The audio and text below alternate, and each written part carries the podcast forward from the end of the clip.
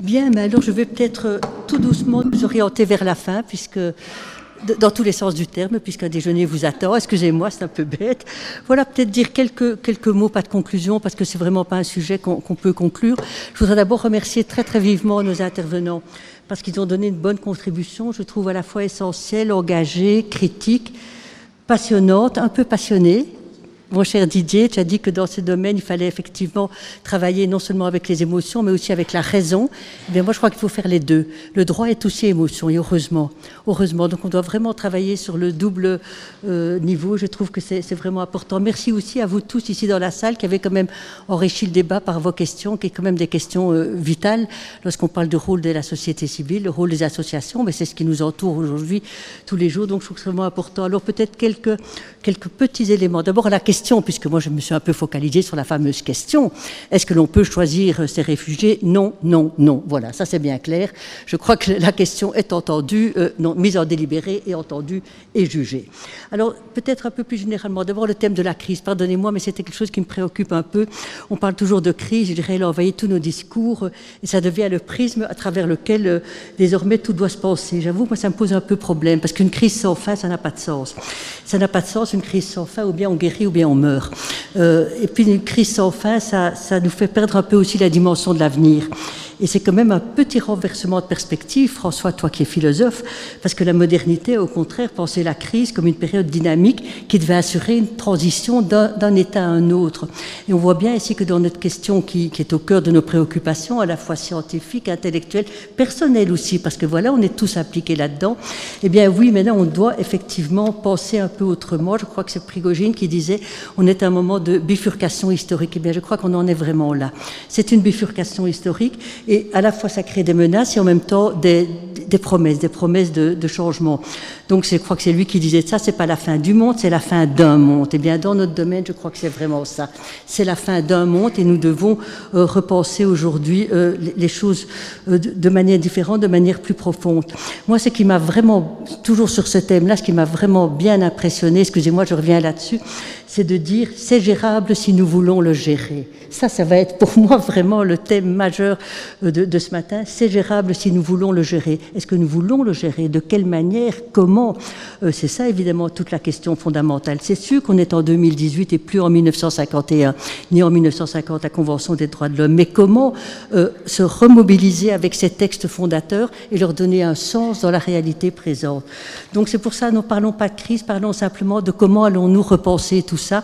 Et ça c'est notre responsabilité à tous. Et pardonnez-moi de le répéter, je suis tellement contente que les deux académies aient pris leur part dans ce débat. C'est pour moi vraiment une grande première et, et c'est vraiment une promesse pour l'avenir. C'est une promesse pour l'avenir sur une question aussi centrale.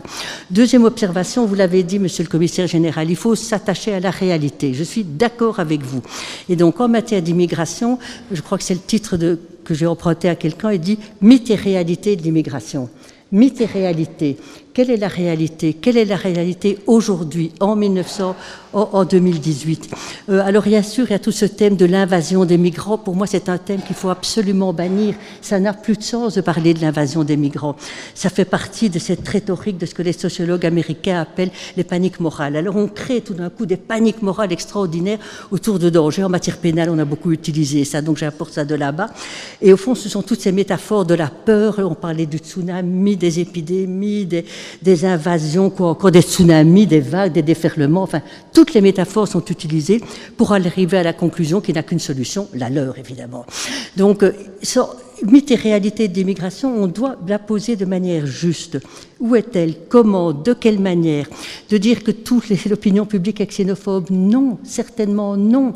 Et je trouve que là-dessus, on doit être clair et net. Sinon, on donne une espèce d'image en disant, oh ben oui, tout le monde est xénophobe, personne n'en veut. Ce n'est pas vrai. Ce n'est pas vrai. Des études scientifiques l'ont montré. Et je dirais, si parler comme ça, eh bien, ça occulte les autres enjeux. C'est facile de faire de la migration le phénomène politique du moment. Derrière, il y a d'autres questions autrement plus importantes les questions fiscales, les questions environnementales. Donc, euh, je trouve mythe et réalité, ça me semble vraiment un point important. Les voies légales d'entrée, on en a parlé et reparlé. Euh, J'avoue personnellement, ça me paraît une telle évidence, ça me paraît une telle évidence. Enfin, entendons-nous, rien n'est évident. Mais l'évidence, c'est que c'est tellement évident que, que, ça devient aveuglant. Rien que parler de voie légale d'entrée, on se demande de quoi on parle d'ailleurs parfois. Et donc je trouve que là, c'est quand même quelque chose qu'il faut creuser de, plus en plus, qu'on doit creuser de plus en plus. Et alors, dans ce que vous avez dit, Monsieur Cochetel, tout à l'heure, j'aurais dû réagir de suite après votre intervention. Euh, vous avez dit la question des femmes. On en parle tellement peu dans le domaine de la migration. On en parle tellement peu. De la migration, c'est toujours comme un terme neutre. Il y a des migrants, mais il y a des migrantes. Et je trouve que toutes les considérations de genre doivent maintenant entrer dans les politiques. Elles doivent entrer dans les politiques. Ça me paraît vraiment, comme dans d'autres politiques, comme dans les politiques d'austérité, comme dans d'autres domaines, on ne peut plus continuer à traiter ça comme si tout ça était neutre. Pas du tout pas du tout et qu'il y a des caractéristiques propres aux femmes migrantes et je trouve j'étais vraiment très heureuse que, vous l'ayez euh, que vous l'ayez évoqué. Alors un petit mot sur les droits humains. Oui, les droits humains vont mal maintenant, soyons clairs. Euh, oui, euh, ils sont rejetés. Oui, il y, a des, mouvements de repli. Oui, il y a des mouvements de rejet. On en est tous bien conscients et donc c'est le moment de résister c'est le moment de résister. Et je trouve que dans des, il faut le dire et le redire. Si on n'a plus les droits humains, si on n'a plus le contrôle de la Cour européenne des droits de l'homme, et je prêche pas pour la Cour où j'ai, euh, voilà, que j'ai eu l'honneur de servir pendant des années, mais si on n'a plus une instance de contrôle extérieur, eh bien, c'est le dernier rempart qui s'en va. C'est le dernier rempart qui s'en va, et donc il faut être extrêmement attentif à maintenir ce dernier rempart. L'état de droit, tu en as parlé, Sylvie, à un moment donné. On a entendu en Belgique parce est quand même beaucoup euh, en Belgique, de Belges ici, on a entendu un jour un homme politique, je ne dirais pas le nom, bien entendu, par charité, euh, le, il dit l'état de droit, c'est une argutie juridique c'était pour moi, je me dis, mais comment est-ce possible qu'à un moment donné, un responsable politique dise que l'état de droit, qui est vraiment le pilier de nos démocraties, l'état de droit, c'est le droit d'avoir un droit et c'est le droit d'avoir un juge. C'est pas plus compliqué que ça. Comment peut-on penser aujourd'hui que l'état de droit devient une argutie juridique et ça devient même une petite posture très à la mode? Ça fait très mode maintenant de dire que l'état de droit, c'est une argutie juridique. Donc, et les droits humains qui doivent bien sûr être refondés, réexaminés, retravaillés et l'état de droit, ce sont des choses qui sont essentielles. Et quand on voit d'autres responsables politiques qui simplement n'exécutent pas des décisions judiciaires, mais c'est une atteinte évidente à l'état de droit. Ou lorsque l'on dit que les mineurs emprisonnés, enfin les mineurs à euh, que la Convention des droits de l'enfant n'a affaire à faire là-dedans parce que ça ne concerne pas la Belgique, mais c'est évidemment des questions extrêmement préoccupantes. Alors voilà, je ne voudrais pas aller plus loin, juste un dernier petit mot parce que vous avez sans doute lu comme moi cette intervention de Balibar, parce que les philosophes, ils nous aident toujours à penser l'avenir. Alors Balibar, à un moment donné, quelque chose que moi je trouvais quand même pas mal. Il dit ceci, il dit, est-ce qu'on ne devrait pas réinventer le droit de l'hospitalité? Pas à l'hospitalité, mais le droit de l'hospitalité. Et Benoît Friedman, notre collègue à l'Académie, il avait déjà développé ce thème dans les années antérieures. Alors, c'est pas une question de générosité, moi j'ai rien à faire avec la générosité et la charité, c'est une question de droit.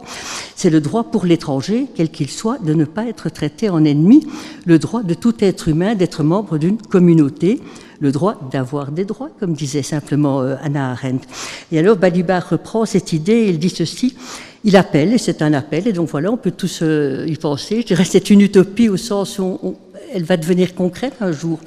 Il appelle à une refonte du droit international orientée vers la reconnaissance de l'hospitalité comme droit fondamental, qui imposerait des obligations aux États et dont la portée serait au moins égale à celle des grandes proclamations de l'après-guerre, 1945, 1948, la Déclaration universelle des droits de l'homme, 1951, la Convention européenne des droits de l'homme. Voilà quelque chose qui évidemment fait réfléchir. Alors, je voudrais, avant de tout à fait terminer, remercier très vivement les interprètes, parce que c'est qui sont là bien cachés, donc personne ne les voit. Je voudrais quand même qu'on les applaudisse parce que vous avez fait un travail formidable. Euh,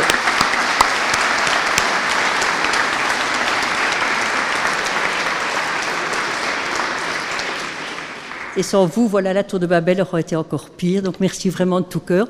Alors maintenant, vous avez un déjeuner qui vous attend dans la salle de marbre, pas des marbres, dans la salle de marbre. Merci à vous et. Euh